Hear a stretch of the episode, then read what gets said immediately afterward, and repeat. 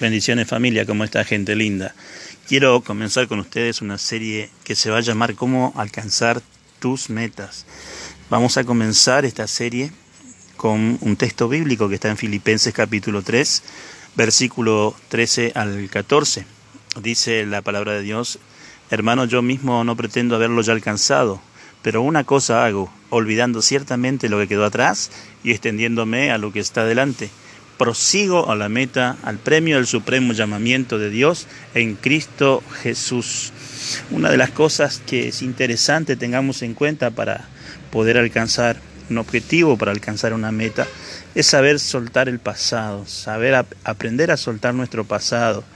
¿Mm? Si en este tiempo eh, tú quieres alcanzar tus metas, tienes que aprender a dejar atrás tus fracasos, las derrotas del pasado, todos, todas estas cosas tienen que quedar atrás. El problema de muchas personas es que comienzan un mes, una semana o comienzan un año lamentándose de lo que no lograron y sin darse cuenta que están permitiendo que el pasado controle su futuro.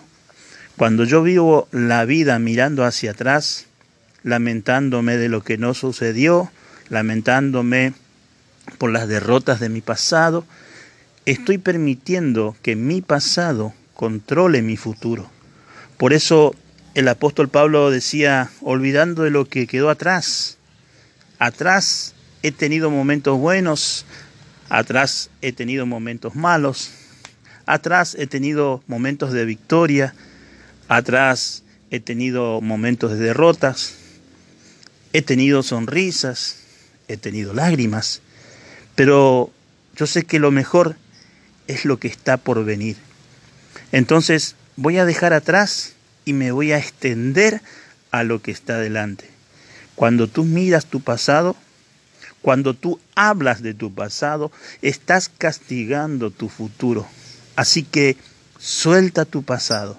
Tu pasado es difícil de soltar, pero es más difícil si lo tenés que cargar. Si estabas cargando con tu pasado, vas a salir libre de esa carga. Porque ninguna condenación, dice la palabra de Dios, hay para los que están en Cristo Jesús. Jesús vino a liberarte de tu pasado, a perdonar tu pasado, a cambiar tu presente y bendecir tu futuro. Es verdad que somos productos de nuestro pasado, pero no podemos ser esclavos de nuestro pasado. Espero que esta primer parte de esta serie que hemos llamado Cómo alcanzar tus metas pudo haber sido y pueda ser de mucha, de mucha bendición para tu vida.